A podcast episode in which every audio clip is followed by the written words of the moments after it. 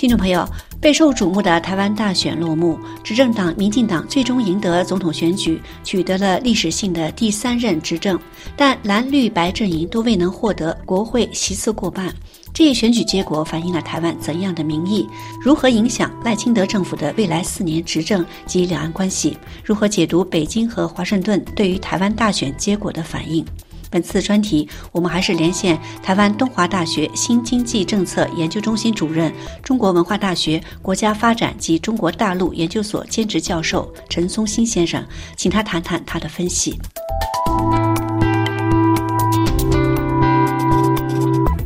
那台湾大选，执政党民进党候选人赖清德、萧美琴赢得了正副总统，但是蓝白绿都未能在国会达到席次过半。首先，请您谈一谈对这个选举结果的看法，好吗？啊，我想这个结果应该是说是一个民主政治的一个胜利之外，也是一个人民的一个胜利啊，因为。这个执政党，毕竟他这个八年来啊，他有他的执政包袱啊。那么是不是是说，因为过度走向台独的一个路线的时候，会不会招致一些的战争？人民还是存在的余力。所以说，这一次赖先生他的这个得票跟上一届蔡英文的得票，其实相当程度是一个降低的一个概念啊。但是话又说回来，是不是说这个呃台湾老百姓？呃，对于国民党所提出来的这些概念啊，特别是说加强跟大陆的关系，好像余地也是不少。那特别是在最后紧要关头里面，那么前总统马先生的一些谈话。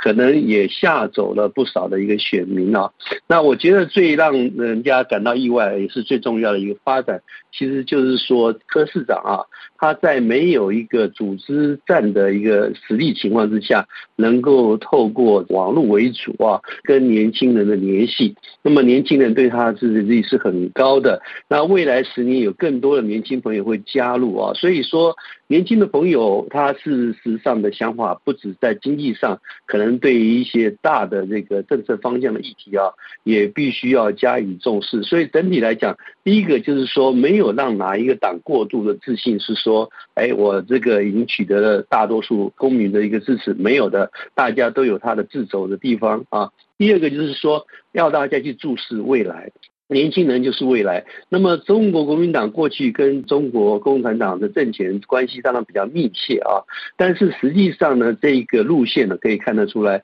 国民党里面的这个结构上相当程度已经老化了，那年轻的朋友似乎对国民党啊支持度还是比较偏低的。如果国民党想要未来现在里面赢得支持的话，他必须要更去重视年轻朋友的需求。同一样的一个道理，对中国共产党来讲，他也必须要去领略到，是说。不是说你今天那么跟中国国民党之间能够保持一个比较密切的往来跟交流，就能够赢得台湾多数人民的支持。换句话说，这一次很清楚看出来，大部分的人还是希望维持现状，并没有人希望说跟中国统一。那实际上多年下来，等于是说马先生担任总统的时间，多数的国民其实并不反对认知自己是中国人，也是台湾人。可是这几年下来之后，台湾更多的人更愿意认知自己只是台湾人，而不是也是中国人。所以这也说明了是说，中共对台的一个统战来讲，并没有得到它的一个效果。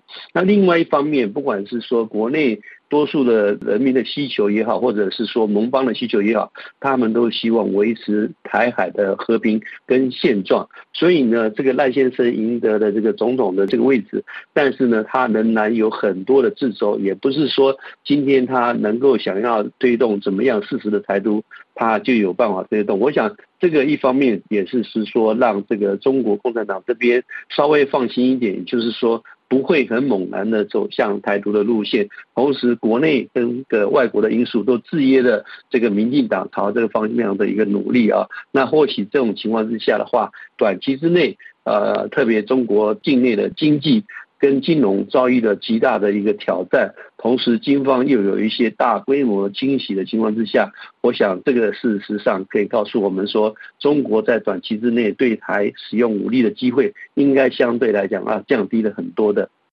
这次赖清德的胜选对于民进党来说也是意义重大，因为是打破了这个八年执政的一个魔咒。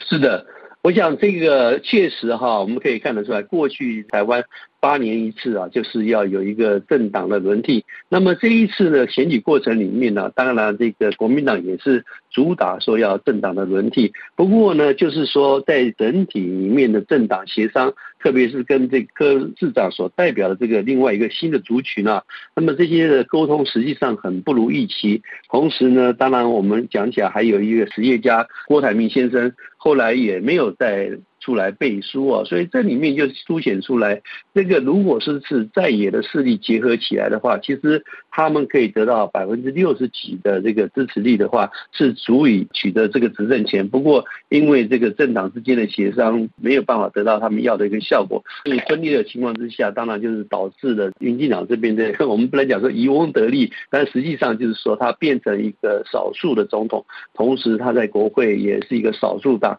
那么在这种情况之下，无疑的对未来赖政府的执政跟他推行他的政策啊，会有相当程度的掣肘。特别是说，不管在经济或者在军事的采购，乃至于两岸关系上，大家本来就有很多不同的声音，所以未来这一个四年之内。可能台湾的国会啊，对赖总统可能会造成相当大的一个牵制，没有办法再像蔡总统的任内的话，大概就是说意志的执行呢会比较直接有效。这个就是我们未来可能在需要继续观察他们国会里面要如何协调出来一个比较好的一个机制。那您怎么看北京在对这次台湾大选结果出来之后的反应？呃，中国国台办发言人回应说，台湾人是中国的台湾。民进党不能代表党内的主流民意，呃，您怎么看他的这个表态？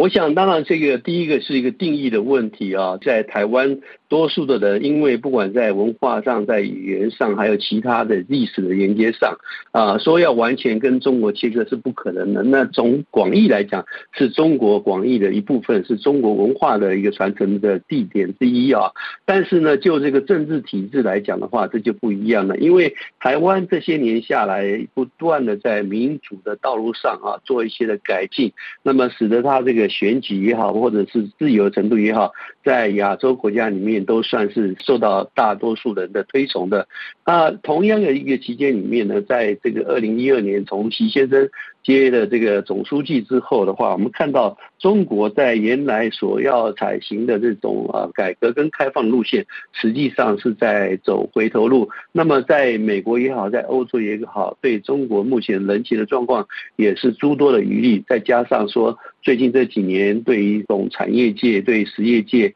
啊，诸多的这种打击啊，所以台湾的人看到这几个现象，再加上是说在反送中期间里面对香港的采取了一些的措施，包括这个国安法、反送中等等的，我想这个对特别是年轻的世代来讲的话，是一个非常深刻的一个印象，导致于是说我们台湾可能很多人不愿意认同是。不愿意认同在中国共产党目前这一种属于比较集权统治之下的一个这种环境啊，而不是说在排斥在整个中国文化的传承，或者是说作为中国的一个分支啊，那么里面在这里面我们自己能够培养出来自己的民主制度跟自己的市场经济，我想这里面其实是广义跟狭义会有所差别。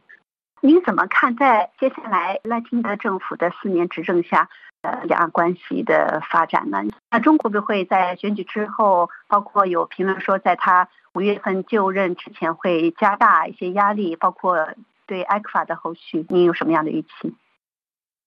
我想整体来讲的话，哈，就是说从这个地缘政治的角度来讲，其实台海的问题主要还是中国跟美国之间的战略竞争啊。美国当然不希望有战争，因为他今年自己有总统的选举啊，希望能够维持现状是最好。但是实际上这也代表美国多年来的一直的一个立场，就是一种维持现状啊。当然过去是一个战略的模糊，现在是比较不那么模糊了啊。但是话又说回来，美国实际上。上他也有在台湾的战力的需求，所以他也不会真的那么乐意看到是说让中国共产党以武力的方式来统一台湾。但是那个习近平他不管是呃在哪一个场合里面一再的重申，事实上过去中国领导人也都是这样的表示，就是说台湾一定是中国的一部分啊。所以说哈，不管这个民进党赖先生上来之后，在这个总统就职之前，是不是有需要做一些的阐述？那么我想中共或许也在观望，在等待啊。但是实际上，即使是国民党获获选的话，我觉得一样是要加强对台湾的这种经济的威吓。那么整个来讲的话，中共对台湾也好，对全世界其他国家也好，它在这个军事的威吓或经济的威吓，它是有一整套的剧本啊。那么要看它要怎么样来执行。那么，因为两岸的关系比较特殊啊，再加上目前中国国内各种面临的挑战，所以我觉得它比较有可能，当然就是说在经济胁迫上面来加强，而不至于是说在军事上采取过度的行动。那那话又说回来，如果它只是是说过去的这个船舰或者是飞行器，那么继续的侵扰台湾的话，这个倒是还是一样会发生的啊。那么特别可能是在这个就职之前。但是经济的胁迫是比较务实，所以刚刚讲到是说，有一些的经济的领域里面，特别我们讲的 f 法的这个协议里面啊，我想它有可能用类似一种外科手术式的方法来执行，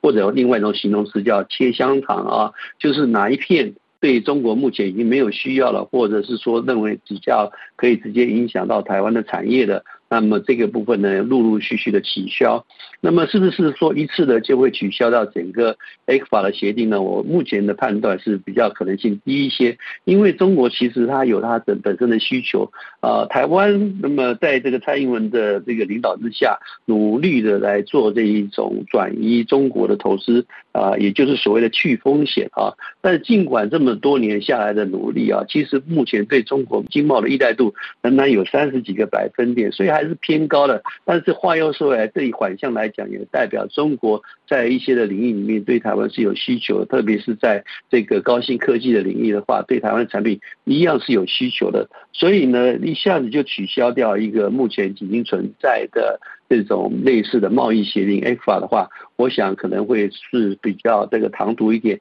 因为它整个就是直接断绝了两岸之间啊比较友善一点的这个经贸的这个架构。那因此，我认为它比较会是选择性的一项一项的来。那确实，中国目前有些的产业已经成熟，甚至产能已经过剩。另外一个角度来讲，中国有些地方对于继续采购台湾的这些的商品，也有它地方的财政上的困。难也有它一些企业目前财务上的困难，所以总统的压力之下的话，我觉得他是有可能限缩对台湾之间的这种进口的行为。那么，但是呢，他应该是比较是一种选择性的切香肠式的一种做法，逐渐的来执行。但是，逐渐的执行本身也是会很有压力的。我觉得在目前。呃，习近平对火箭军也好，对这个战略后勤的部队的这个目前做一个整理也好，可以肯定的事情就是说，呃，目前他没有时间啊，来这个台海之间挑起更呃激烈的争端，那更何况中国当前的经济需要跟美国跟欧洲有更好的连接，所以我相信他在跟美国官员沟通的过程里面。双方一定有谈到，是说如何在现阶段里面，那么在这个经济贸易跟金融领域里面啊，能够至少能维持一定的友善关系，甚至有所改善。对中国当前啊一种出口的衰退也好，国内的这一种投资的不振也好，国内的消费信心不足也好，我觉得他目前应该是会希望借着国外的力量来帮助他提升他在经济上面的一个地位，而这个是需要一个过程。我想一两年之内都。不值得他在台海发动起比较激烈的一个冲突，这是我们的一个看法。您刚才谈到美国方面，美国在大选之后，官方啊，包括国会的领袖都纷纷对台湾的选举表达了祝贺。美国在选举之后也立即向台湾派出了一个非正式的一个代表团访问。其实媒体也报道了，对美国总统拜登在被问及对台湾选举反应的时候说：“说我们不支持独立。”那么您怎么看拜登这样讲发出来的一个信息？我想拜登这个讲话，他是有双重的目的，一个就是说直接跟中共领导人讲啊，就是说我们并没有要真正的主张台湾独立，因此呢，我要直接拿掉你侵犯台湾、武力侵犯台湾的任何的借口。但是呢，这个同时也必须要告诉台湾当局是说，台独不是我们要的。所以他在选举完之后，当然选举前都是有一个民调显示出来，赖先生其实是在领先的一个地位啊。当然，这个就外交来讲的话，还是要选举结果出台之后，这个代表团才是正式的出发。那目前已经抵达，那他的目的就是直接要跟。啊，目前的这个赢得选举的这个赖先生，直接很坦诚的沟通，美国对他的期待是什么？换句话说，我们希望是台湾能够不要去激怒。然后能够维持台海的稳定，那么这个就是一种 damage control。我们看得出来，美国的战略一向不会是在发生了冲突之后啊，再过来做一个救火的动作，而是呢事先已经预期的部分的话，事先来做一个防疫的一个措施。所以我想这两方面都是。至于美国国会这边啊，因为美国国内的这个选举的这种呃开始进入到季节了啊，所以说共和党目前领先的人。可能是前总统川普先生，如果没有差错的话，那么民主党还是拜登。所以这个总统选举啊，目前在美国也好，在国际间也是非常非常密切的来关注。这个因为有可能会影响到未来美国跟中国关系的发展。那么实际上，中国是不是愿意说更愿意跟川普先生来交涉呢？我们这样看起来还是需要加以保留的。那也许是说这个时间点呢，维持一个和平，维持一个。现状对拜登政府来讲的话，至少他认为可能是美国稳定的情况之下，是中国可以交涉的对象。而如果说今天还是川普先生回来再继续担任美国总统的话，可能因为这个川普先生的个性人格特质，他的不可捉摸性，对中共乌林来说是一个更大的变数。所以，我想中共如果是整体的衡量之下的话，或许目前呢维持现状，对美国有交代，对他国内有交代，对台海以目前选举的结果来讲，对他也有所交代。那么，希望至少在两年之内呢，就不会有更大的冲突发生。感谢陈松新教授对本台的专访，听众朋友，此次专题节目由林兰编播，感谢居丽的技术合作。此次专访的完整内容，请您登录法广中文网站浏览收听。再会。